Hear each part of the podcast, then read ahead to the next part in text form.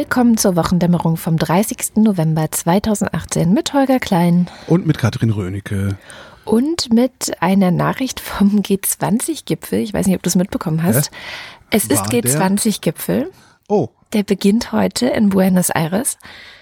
Na, ich lieg krank, ich lieg seit ein paar Tagen krank im Bett, ich krieg kaum was mit. Was, was ja, was, also G20, ne, die größten ja, 20, nee, äh, die 20 mhm. wichtigsten Industrie- und Schwellenländer treffen sich, man tauscht sich aus, man erinnert sich vielleicht an letztes Jahr, da war der in Hamburg und da gab's Remi Demi. Remi Demi.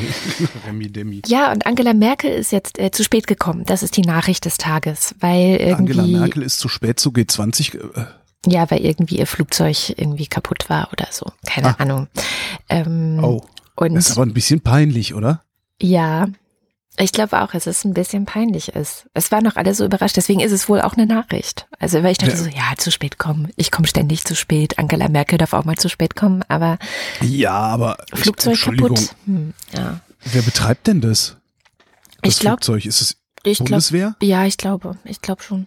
Wir geben also 40 Milliarden im Jahr aus für die Bundeswehr, hauen da jetzt nochmal irgendwie, ich glaube, drei Milliarden drauf im nächsten Haushalt und die sind nicht mal in der Lage, das Flugzeug der Kanzlerin am Laufen zu. Ich, gut, ich meine, Sachen gehen kaputt, aber dann hat man halt noch ein Flugzeug da stehen, irgendwie als ja. Ersatz oder sowas. Keine Ahnung, es ist es, es. Wofür geben wir eigentlich so viel Geld für die Bundeswehr aus, wenn die noch nicht mal das können? Ah ja, die Bundeswehr ist ja eh ein bisschen heikel in letzter Zeit, aber da komme ich nachher noch mehr zu.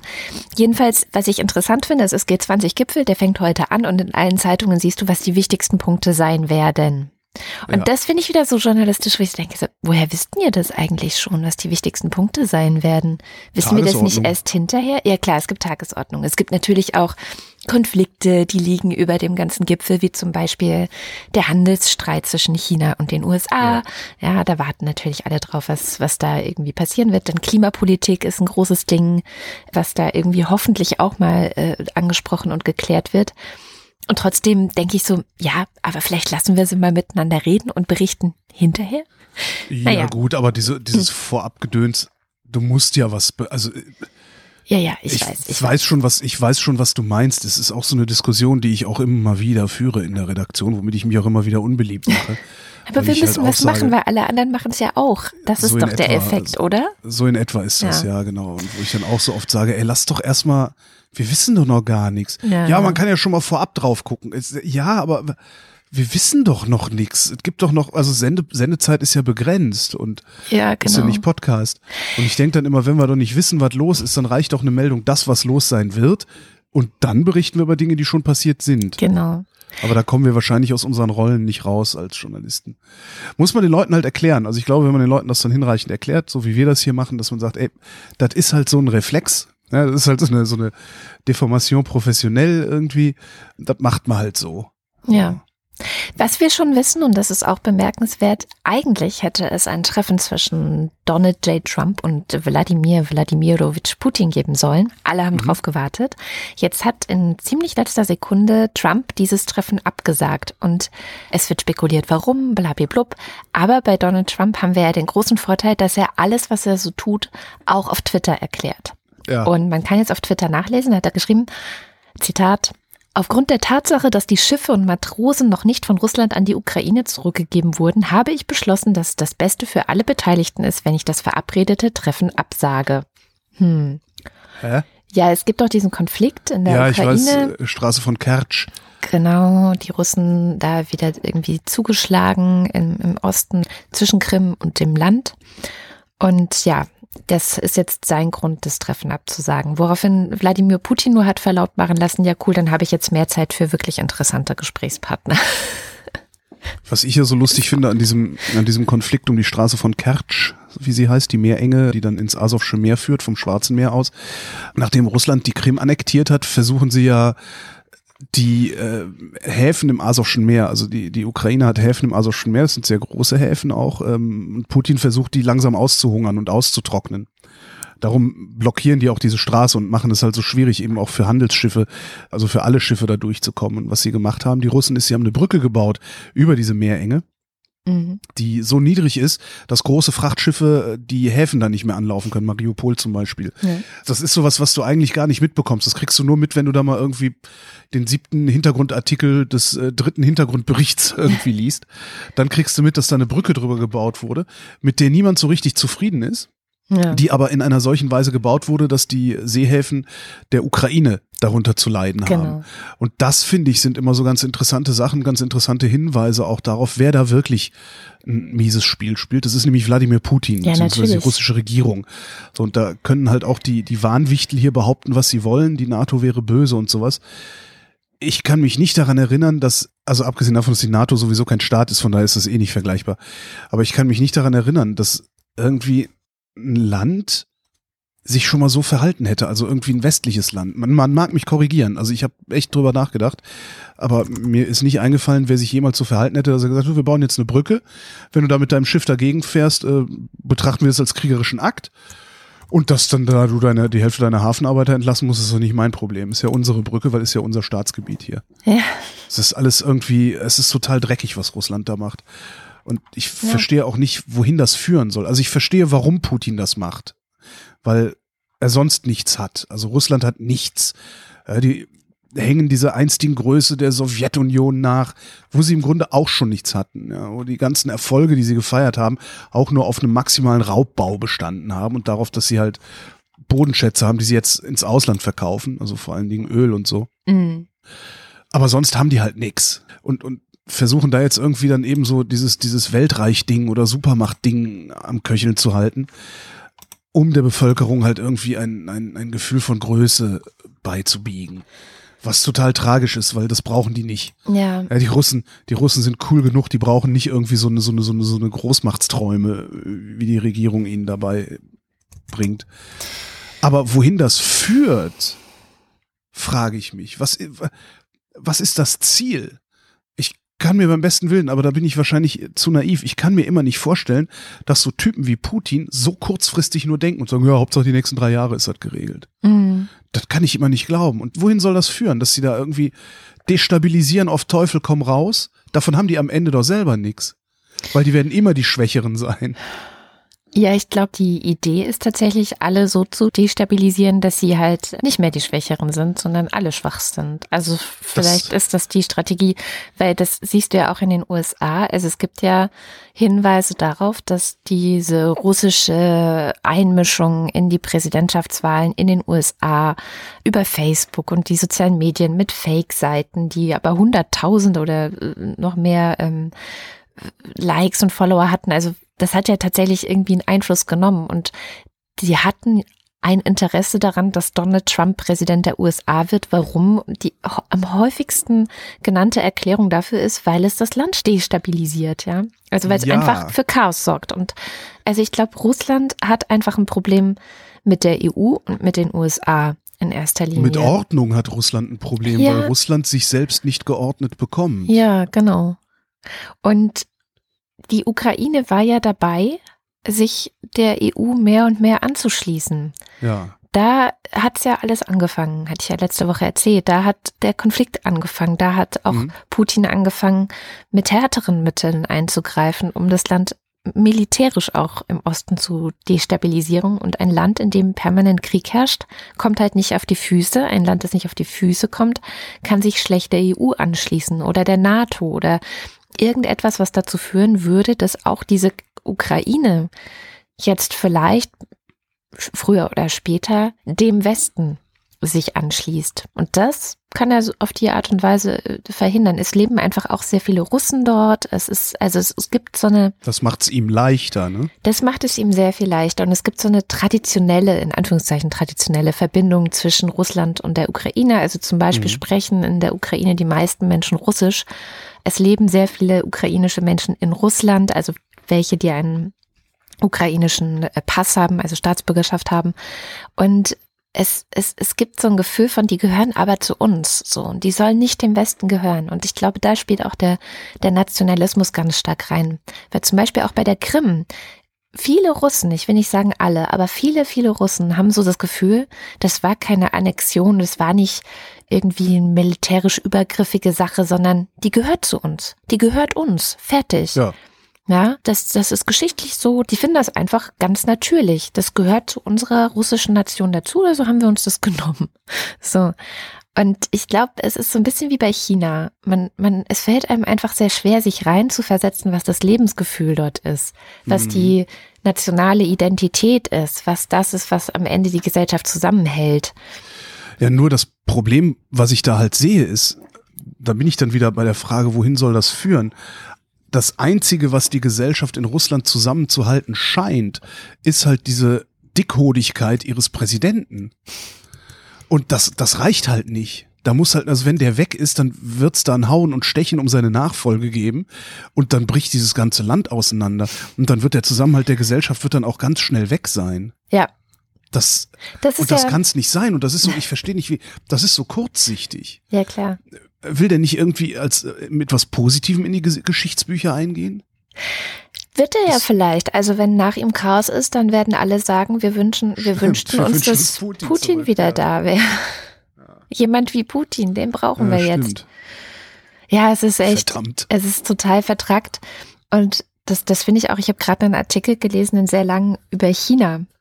Ist ja auch immer so ein, so ein ne, für uns Westler manchmal nicht so leicht zu verstehen, was passiert da eigentlich gerade. Ist ja auch weit weg. Nicht, nicht so leicht ist gut. Ja. ja, mhm. ist weit weg. Man kann die Sprache nicht lesen, so ist mhm. jetzt nicht die gleiche Schrift, die wir haben. Also es ist so ein, naja, so etwas, etwas, was einem dann auch so Unwohlsein beschert, weil man es halt nicht ja. man, hat nicht so einfach die Chance, es zu verstehen, wie zum Beispiel man die USA. Nicht. Genau. genau. Man rafft's nicht man, genau, man rafft's nicht, irgendwie ist es komplett anders. Es fühlt sich auch absolut falsch an irgendwie, aber allen geht's besser.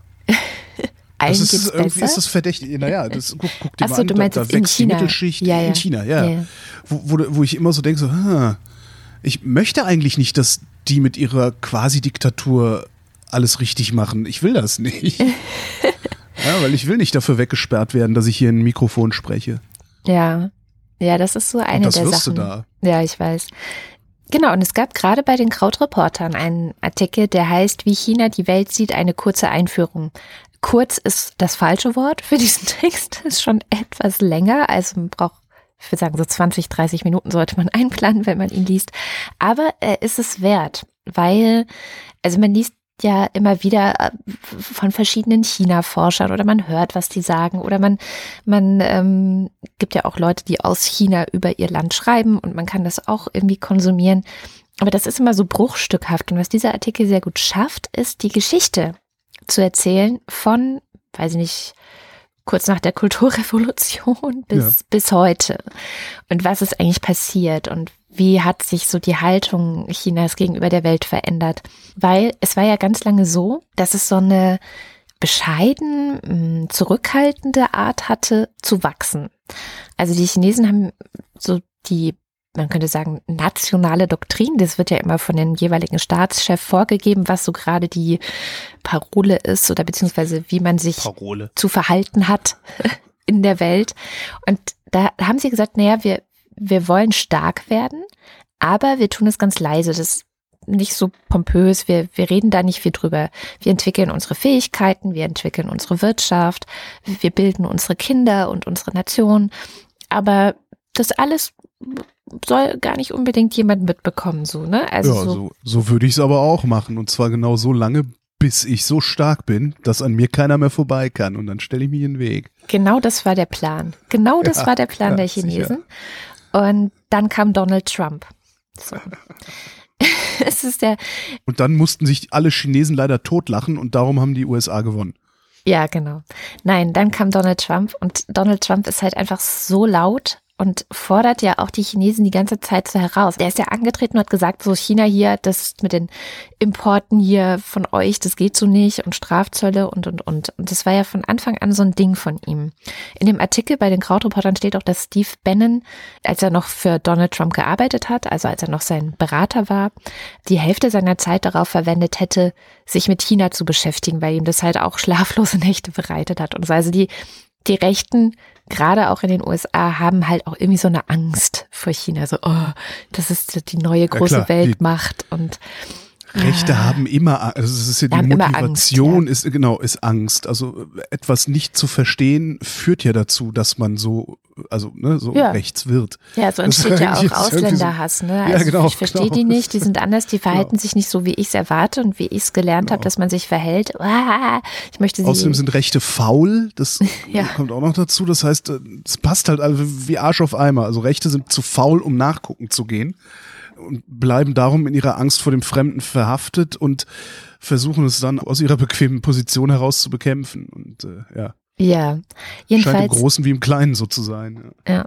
Jedenfalls hat es wohl dazu geführt, also unter anderem, dass die USA jetzt von Donald Trump regiert werden, dass China so ein bisschen seine Taktik geändert hat und offensiver vorgeht, und also ja. in vielen Bereichen.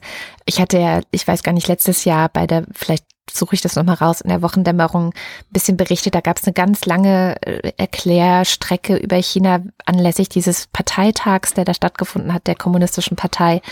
Letztendlich dieser, äh, ich spreche seinen Namen immer, ich muss unbedingt mal in die Aussprache-Datenbank reinschauen, wie man Also Xi Jinping? Jinping genau ausspricht. Xi Jinping. Xi Jinping.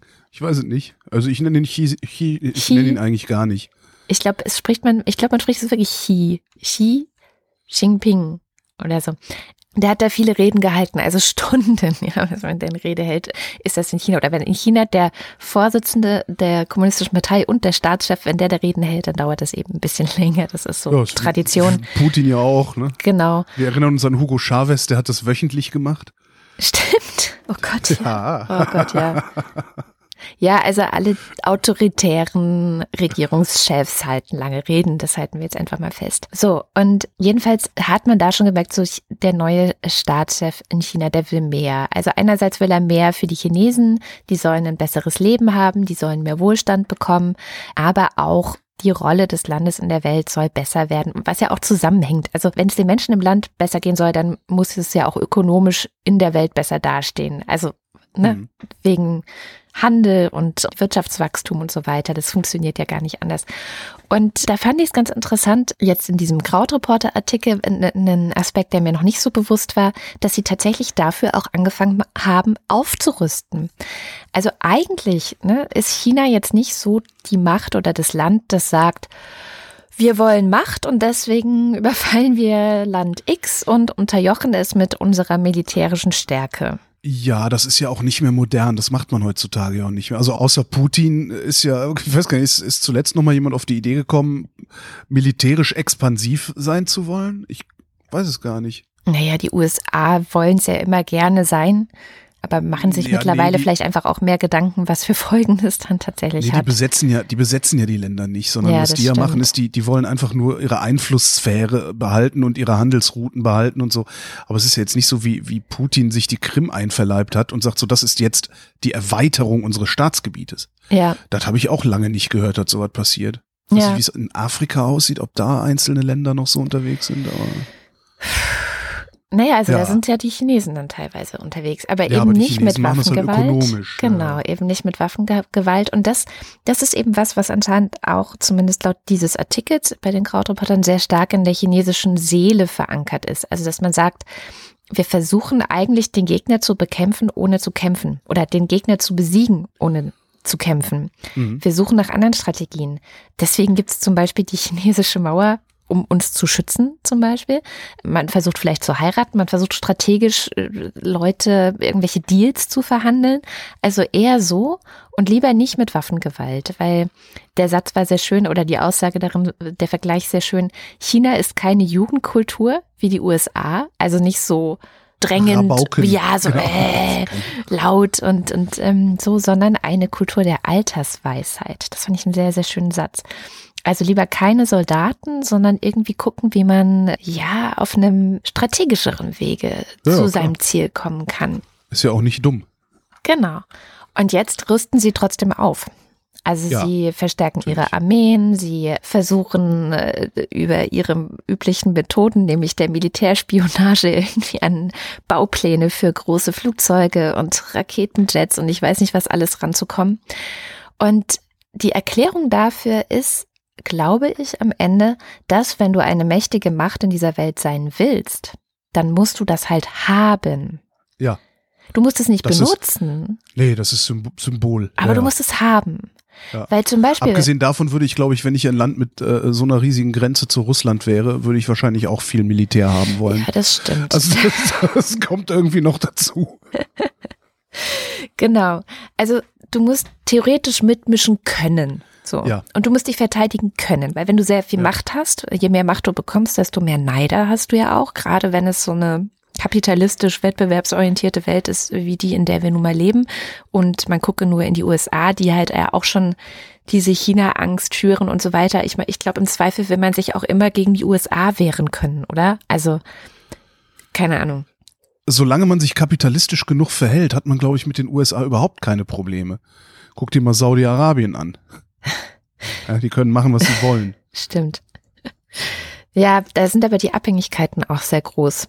Also ich glaube, da ist einfach äh, sehr viel Verflechtung und da ist die Frage, wer ist eigentlich der Stärkere in der Beziehung zwischen China und den USA? Das ist ja die große Frage. Ich weiß gar nicht, ob die irgendjemand äh, überhaupt beantworten kann. Naja, Die f- beantworte ich jetzt einfach mal mit China ist der Stärkere in dieser Beziehung, weil China gehören die halben USA. Ja. Die haben, also ich glaube nicht, dass die USA auch nur ansatzweise so viel Investitionen in China haben, wie China in den USA ähm, Investitionen hat. Und das ist ja auch eine der Strategien, diese Expansion. Also die Chinesen sind auch kein Volk, das, das so sagt, so wir sind die Chinesen, dass wir sind eine Nation. Also die sind nicht so national orientiert, die würden wahrscheinlich niemals sagen, make China great again oder so, sondern die betrachten sich als Verkörperung von Zivilisation Ja. Im Ganzen, also überhaupt so. Ja, ich Ähm, wollte gerade sagen, ich dachte, du wolltest jetzt darauf hinaus, dass es keine Rassisten sind, weil niemand ist rassistischer als die Chinesen, die Deutschen eventuell noch. Aber äh, dann wird's auch schon eng. Ja. Also 71 Prozent, das fand ich eine schöne Zahl aus dem Text noch.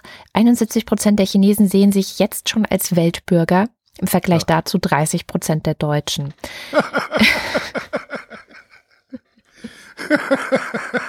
Ja, super. Und die, die, die glauben halt an die Globalisierung und die, die reisen da aus, die gehen in andere Länder, lassen sich da bilden, arbeiten da. Teilweise versuchen sie auch äh, politische Ämter zu besetzen. Also sie glauben an die Globalisierung, sie versuchen auch alles zu verstehen.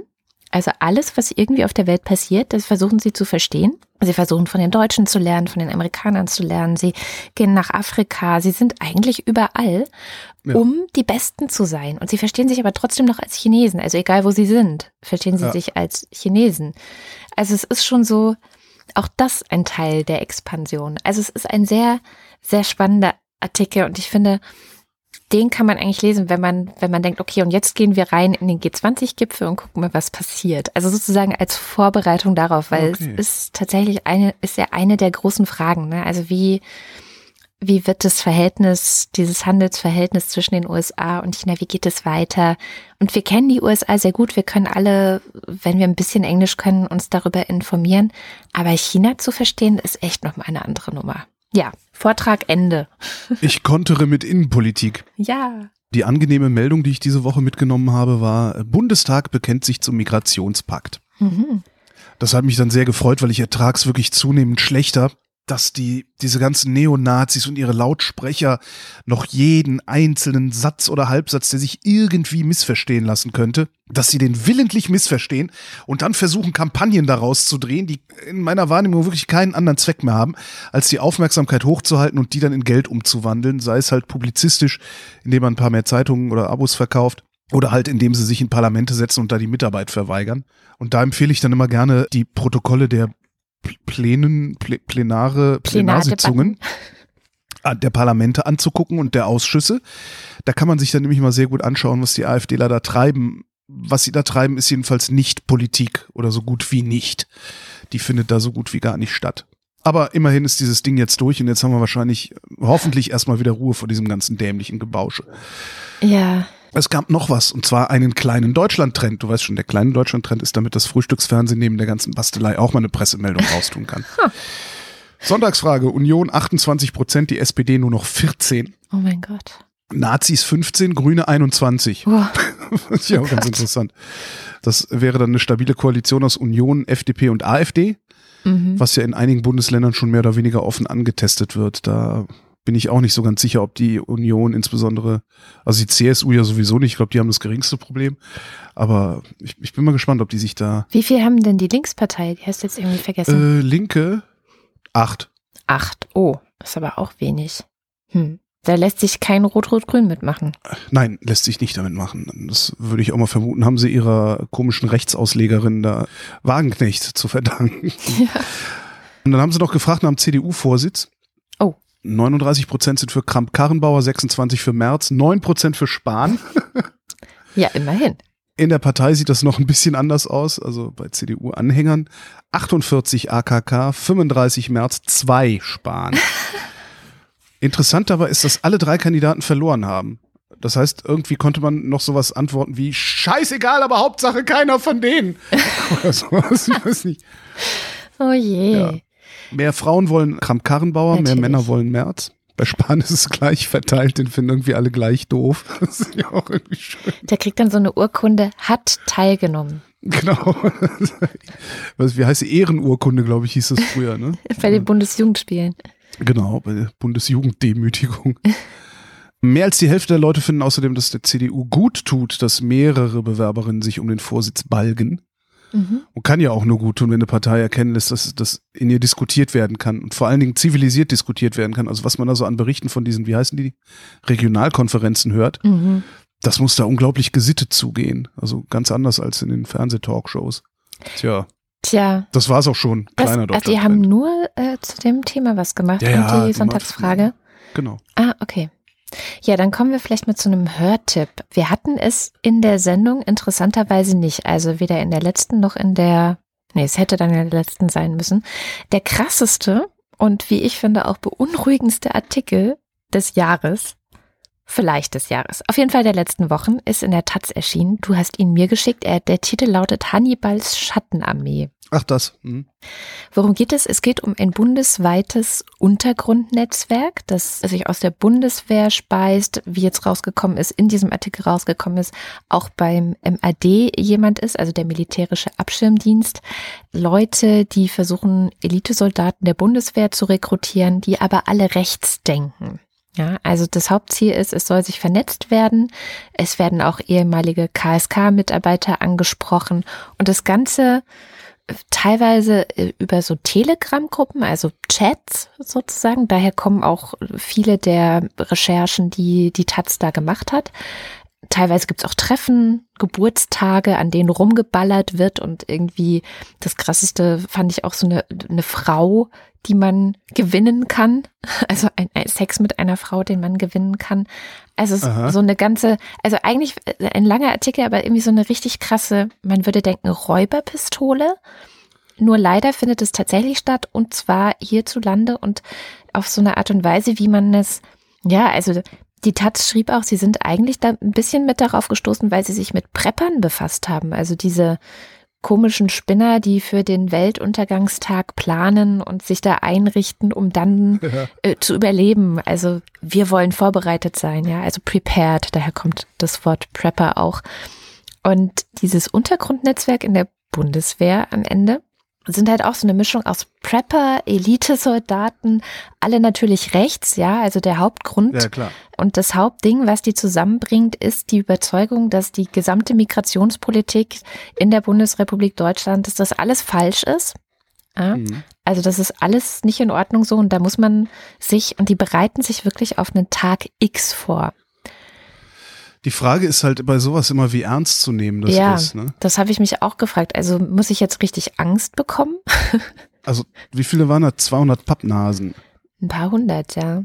Ja, es, von denen man weiß, weiß, ne? Man, also es ist ja von immer denen man so, weiß. Mhm, die Frage ist halt immer, wie viele Sympathisanten haben die eigentlich? Ne? Wie, wie viel Rechtsextremismus ist eigentlich in der Bundeswehr oder insgesamt in unserer Exekutive? Ja. Man hat ja doch immer zwischendurch immer mal wieder so das Gefühl, als würde man da nur die Spitze des Eisbergs sehen, wenn mal wieder irgendwelche Vorfälle waren.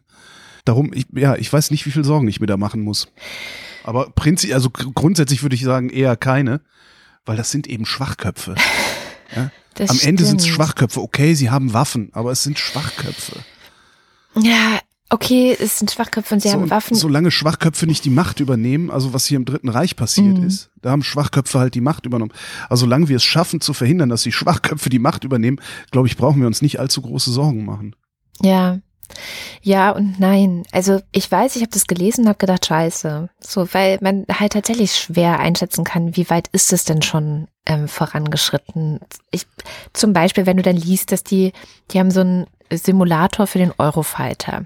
Ähm, da haben sie drin trainiert. Das heißt natürlich nicht, dass die hinterher den scheiß Eurofighter fliegen können. Genau. Aber sie, sie scheinen das ja anzustreben. Also sie scheinen ja anzustreben, dass sie wirklich in einer solchen Art vorbereitet sind auf diesen komischen Tag X, dass sie auch richtig Schaden anrichten können. Vielleicht übernehmen sie hier nicht die komplette Kontrolle und vielleicht schaffen sie es nicht, um die Bundesregierung zu stürzen oder so. Also vielleicht das nicht. Aber wenn du dir anschaust, was für einen Schaden schon der NSU anrichten konnte, und ich glaube, die waren wirklich also sie waren schon auch organisiert. Man weiß ja auch nicht so genau, wie groß letztendlich das Netzwerk drumherum war, Mhm. weil ja auch von den entsprechenden Behörden, die sich da hätten drum kümmern können und müssen, allen voran der Verfassungsschutz, sehr stark dazu beigetragen wurde, dass alles, was man über die weiß, und nicht alles, aber große Teile des Wissens um den NSU halt vernichtet wurden. so. Oder das auch in dem Gerichtsverfahren, da gab es doch jetzt diesen langen Interview mit der Gerichtsreporterin der Süddeutschen Zeitung, Mhm. wo ja auch im Grunde raus, wieder raus, ich meine, wir wussten es schon, aber es gab ja ganz lange überhaupt kein Interesse an der Aufklärung. Also wenn schon nicht protokolliert wird bei so einem Gerichtsverfahren Ja, geil, ne? und das irgendwie eine Journalistin erledigen muss, damit überhaupt was Journalistin, fest, das waren ja. halt mehrere, die da Wortprotokolle geführt haben. Ja. Aber damit überhaupt irgendwas festgehalten wird davon, was, Ja. wo, wo sind wir eigentlich? Tja, So, und ich meine, der NSU. ich habe danach ja. habe ich auch, danach habe ich dann übrigens auch gedacht, ich kann eigentlich kann ich keinen Politiker mehr ernst nehmen, der nicht fordert, den Verfassungsschutz aufzulösen. Mhm. Das ist Ja. ich, wie, wie will man denn jemanden ernst nehmen, der diese, der diese, diese Exekutive noch haben will? Also auf so eine, das, das geht nicht. Das, das geht halt nicht. Ja, So, fertig. Ja. Auflösen. fertig. Neu. Aber wir waren eigentlich bei diesem Untergrundnetzwerk in der Bundeswehr und ich glaube, die sind ja nochmal anders ausgestattet im Zweifel auch. Ne? Also die haben ja nochmal andere Waffen und eine andere Ausbildung. Es war sogar die Rede davon, dass sie so eine Art Safe House, haben sie es genannt, hätten. Und das wäre dann eine Kaserne, die sie, man weiß auch nicht, was in solchen Chats dann übertrieben wird. Ne? So, hey, ich bin der große Zampano, ich habe hier eine ganze Kaserne umgepolt, die können wir dann haben. so, so reden die halt miteinander. Und ja, ich möchte nicht sehen, was passiert, wenn so ein Untergrundnetzwerk aktiv wird. Ich glaube, dass das schon extrem großen Schaden anrichten kann. Ja, die können ordentlich Schaden anrichten, aber ich glaube nicht, dass die Bundesrepublik sich Sorgen machen muss wegen solcher Honks. Ja, aber so Leute wie du und ich vielleicht. Also die, Ja, die kritischen sein, ja. Medien oder die Leute, die linksgrün versiffte Sachen in die Welt setzen. Das ist halt das Risiko, das die Freiheit mit sich bringt. Ja, ne? das stimmt. Naja, was ich eigentlich sagen wollte, zu dieser ganzen Geschichte gibt es einen Hörtipp, nämlich Detektor Hm. FM hat sich am vergangenen Wochenende nochmal hingesetzt und haben so die wichtigsten Erkenntnisse aus dieser Geschichte rund um das Untergrundnetzwerk in der Bundeswehr in einer guten Viertelstunde miteinander besprochen. Und das packen wir natürlich in die Shownotes. Und wo du Hörtipps sagst, komme ich dann mit einem hinterher. Es gibt nämlich was Neues zum Thema Uriallo. Uriallo war dieser Asylbewerber, der in Dessau in einer Polizeistation verbrannt ist, sich angeblich selbst angezündet hat, was niemand wirklich glaubt. Zumindest niemand, den ich kenne und niemand, von dem ich gehört habe, dass er sich mit diesem Fall beschäftigt hat, würde sagen, nee, der hat sich selber angezündet. Wer da allerdings von ausgeht, dass er sich selber angezündet hat, ist die Generalstaatsanwaltschaft in Naumburg. Die haben diese Woche mitgeteilt, dass das Verfahren nicht neu aufgerollt würde. Die Beschwerde gegen die Einstellung sei unbegründet. Es besteht kein Tatverdacht gegen Polizeibeamte oder andere Dritte. Bei der Gesamtschau aller Gutachten haben sich keine Anzeichen dafür ergeben, dass Polizeibeamte oder Dritte die Matratze in der Zelle angezündet hätten. Was mich sehr befremdet, muss ich sagen. Ich gebe zu, ich kenne wirklich nur die Berichterstattung über diesen Fall. Die Berichterstattung war eigentlich von Anfang an überwiegend kritisch, hat gesagt, irgendwas stimmt da nicht. Äh, Dann habe ich natürlich ein Bild im Kopf von der Exekutive in Sachsen-Anhalt. Und das Bild ist jetzt nicht allzu gut, so ne, eher auf dem rechten Auge blind, Peggy und sowas. Und bei Berichterstattung muss man immer auch dran denken, dass eher derjenige seine Sicht auf die Welt am besten verbreiten kann, der am lautesten ist. Oder das meiste Geld hat, was im Grunde ja dasselbe ist. Darum braucht es halt zum Beispiel ja auch investigativen Journalismus, der wiederum sehr teuer ist, weil irgendwas muss man dem Propagandageld ja entgegensetzen. Ich, jetzt schweife ich wieder ab. Also alles, was ich an Berichterstattung zu Uriallo kenne, deutet dermaßen stark darauf hin, dass der Typ ermordet worden ist. Ich frage mich wirklich ernsthaft, ob der Staatsanwalt da irgendwie erpresst wird oder mit drin steckt oder von seinem Chef, dem Innenminister, eine Ansage bekommen hat. Kann man auch nicht oft genug wiederholen. Staatsanwälte in Deutschland sind nicht unabhängig, hm. sondern sind Beamte und deren Vorgesetzter ist das der Innenminister, deren Dienstherr. Also ob der da eine Ansage bekommen hat vom, vom, vom, vom Innenminister, was jetzt wieder mein Bild der rechtsoffenen Exekutive in Sachsen-Anhalt irgendwie bestätigen würde. Die Kläger haben jetzt angekündigt, das Ding weiter zu eskalieren, notfalls bis zum Europäischen Gerichtshof für Menschenrechte. Ich hoffe, dass sie das auch machen.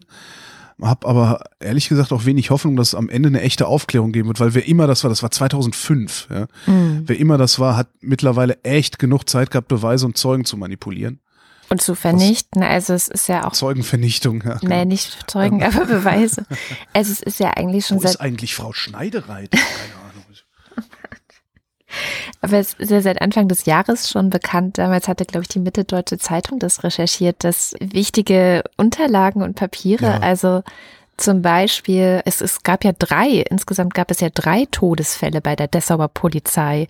Und zu dem einen Todesfall, äh, der hieß Hans-Jürgen Rose, da gibt es keine Unterlagen, weder in schriftlicher noch in digitaler Form. Das ist echt Wahnsinn. Also das, das Ding muss so, also darum, darum, ich hoffe auch, also ich hoffe, dass sie das eskalieren und zwar bis zum Untergang eskalieren.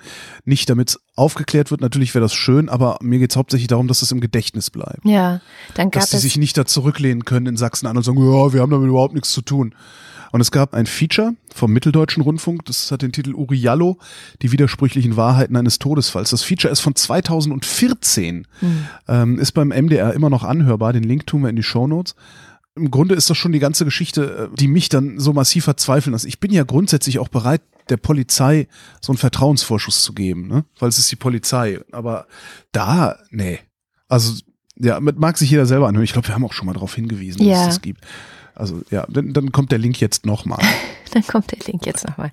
Ja, das Krasse ist ja echt einfach diese Vertuschung, die da, die da passiert und alle halten anscheinend irgendwie zusammen, beziehungsweise ja. ver vermutlich ist es tatsächlich so, dass man inzwischen gar nicht genug Unterlagen zusammenkratzen kann, um irgendwas noch aufzuklären. Und das finde ich, darf in einem Rechtsstaat nicht passieren. Ist ja aber letztendlich auch beim NSU so ähnlich passiert. Also eigentlich komischerweise immer, wenn es darum geht, eine rechte Tat aufzuklären, verschwinden irgendwie Unterlagen und Akten.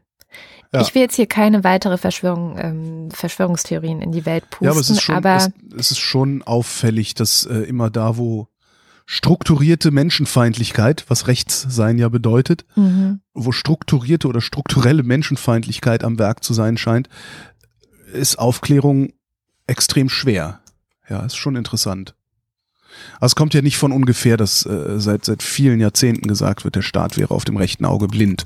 Ja, das wird aber ja. wirklich schon sehr lange. Also das, das ist ja jetzt, das kommt wirklich nicht von ungefähr. Einen habe ich noch, und zwar noch was Innenpolitik, was ja so eher ein seltener Gast ist, auch in der Sendung hier. Wir haben eine Grundgesetzänderung. Ja, stimmt. Ähm, beziehungsweise der Bundestag hat eine Grundgesetzänderung beschlossen, Bundesrat muss dem noch zustimmen.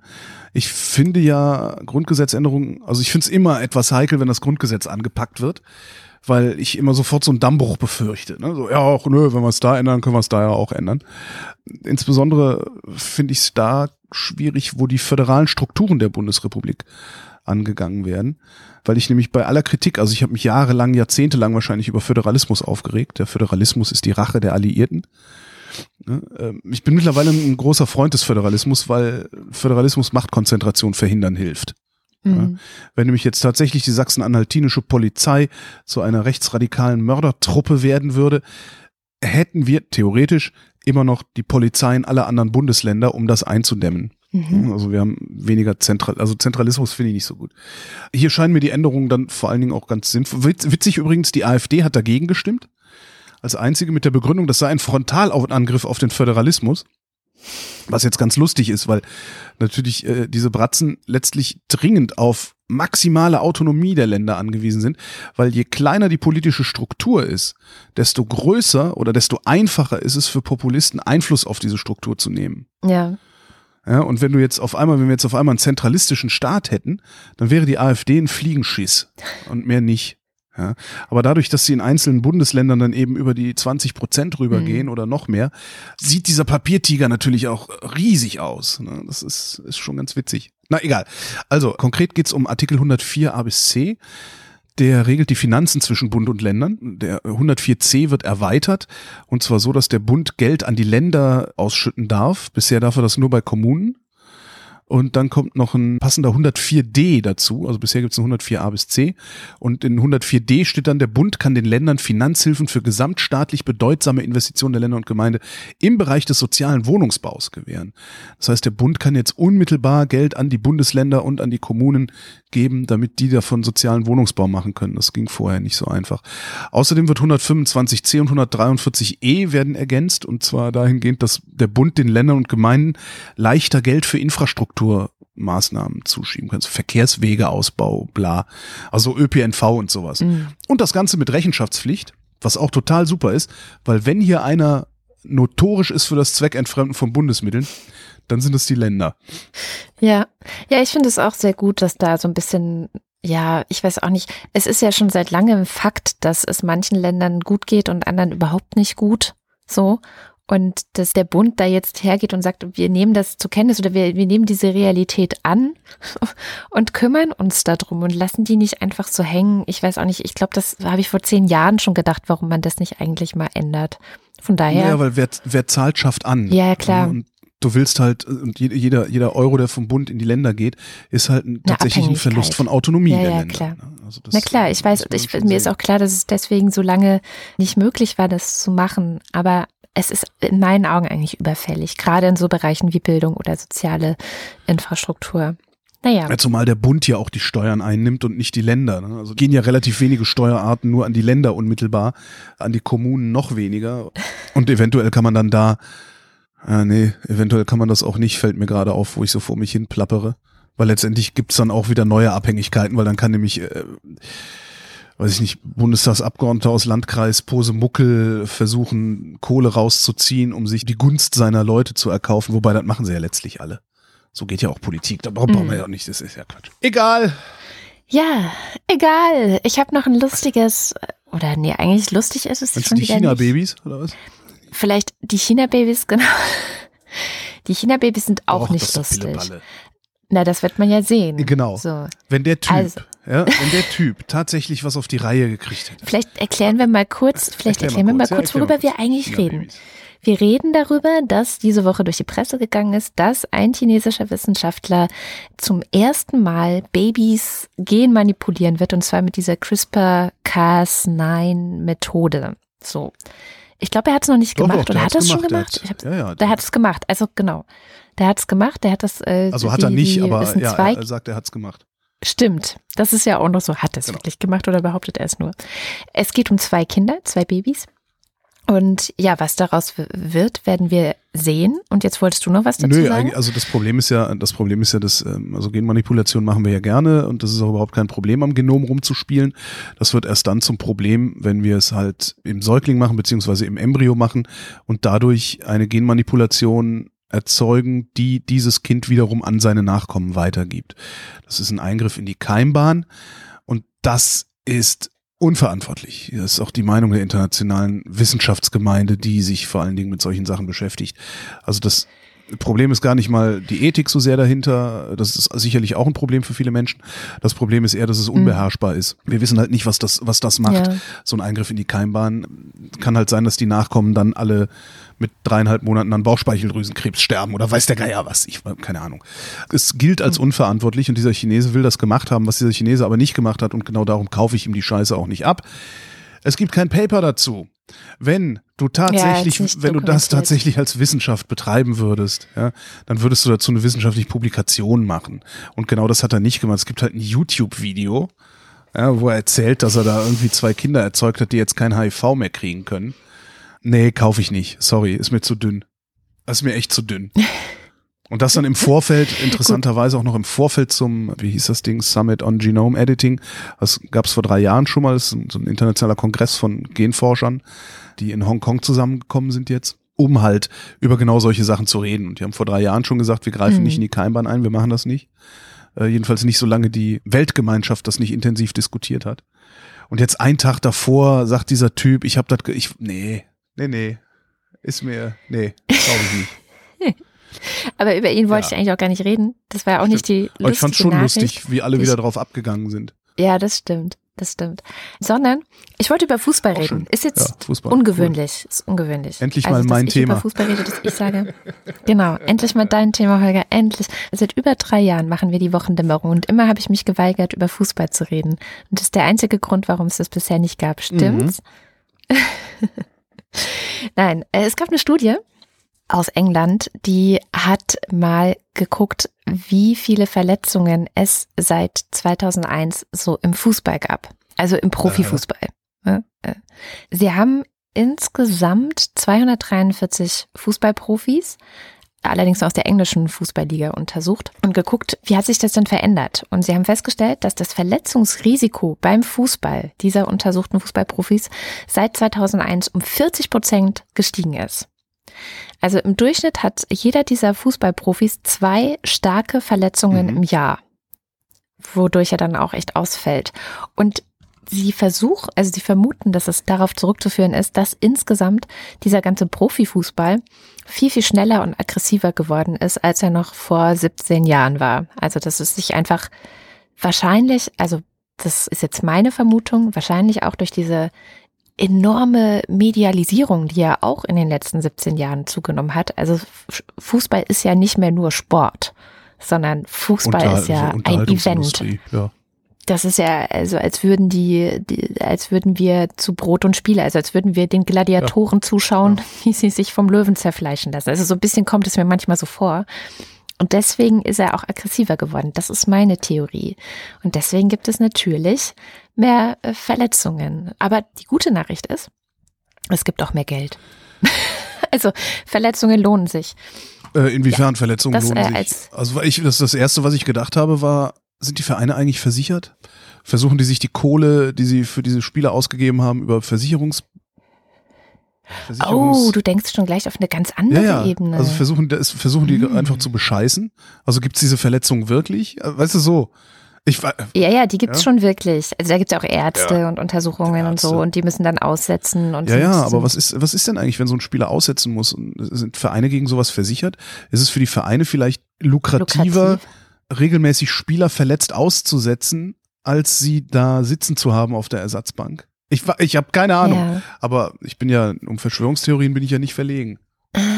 Ich, okay. ich, weiß es wirklich nicht. Es ist mir aber auch im äh, Also ich hätte jetzt, also, also die, die, die, die schnellste und offensichtlichste Erklärung ist halt, es ist einfach schneller ja. und aggressiver geworden. Das, dieser Sport hat sich so krass verändert in den letzten Jahrzehnten fast, dass es einfach mehr geworden ist. Ähm, ja, du musst den Leuten was bieten. Also du musst halt druckvoller spielen, du musst schneller ja. spielen, du musst aggressiver spielen sonst lässt es sich halt nicht so gut verkaufen. Da passt ja auch ganz gut dazu, dass vor, ich glaube, zwei oder drei Wochen gab es diese große Spiegelgeschichte mhm. über, oh Gott, kriege ich es noch zusammen, dass unter anderem äh, Hoeneß, also der FC Bayern, in so Schattenvereinbarungen versucht haben, eine neue europäische Fußballliga einzuführen, in der nur die Topvereine gegeneinander spielen um halt noch mehr Geld rauszuziehen und gleichzeitig sich darüber Gedanken gemacht haben, das als Begründung dann auch zu nehmen, diese Vereine aus der Bundesliga rauszuholen und aus den anderen Ligen.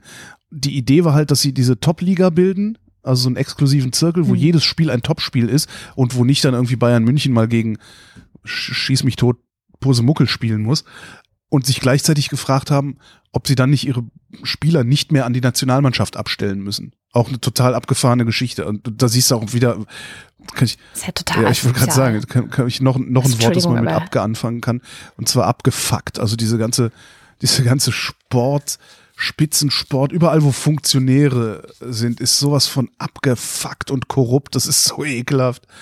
Da, da verstehe ich auch nicht, dass die Fans das mit sich machen lassen. Weil die Fans ja. tun immer so, als wäre das alles so eine, so eine geile, äh, kuschelige Vereinsmeierei.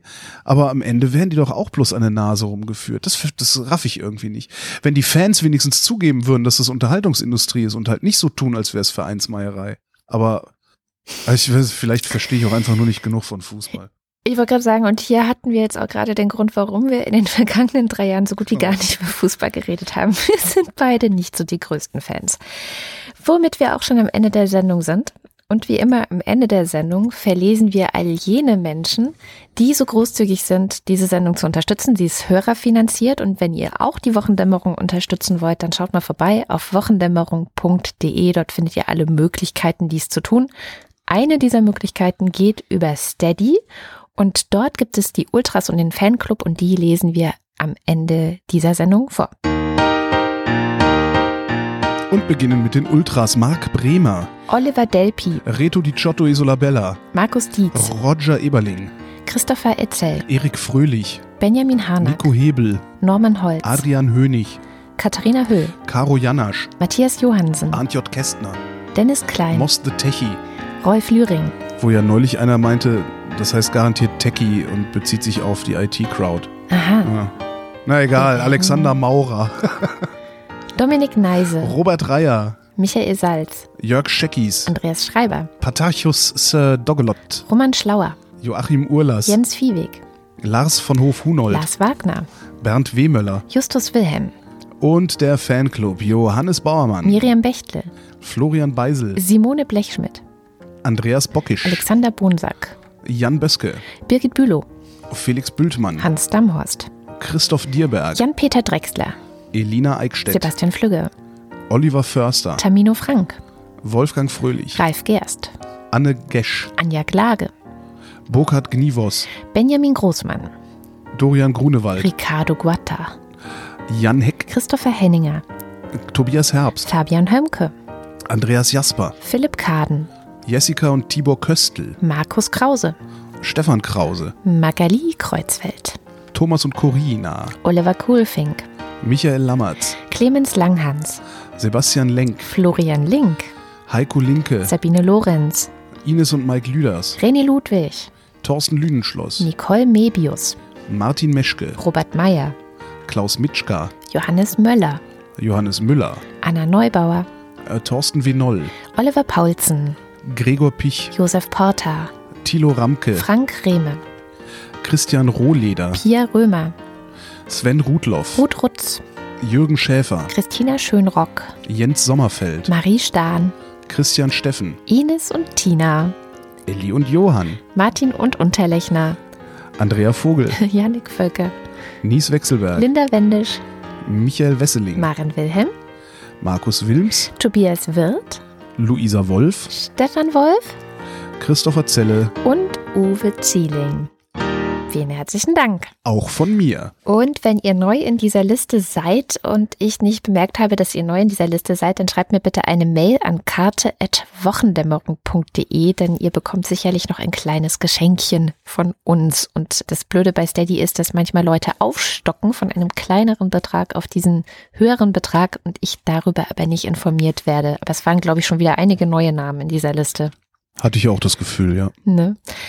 Und damit endet die Wochendämmerung vom 30. November 2018. Wir danken für die Aufmerksamkeit. Tschüss.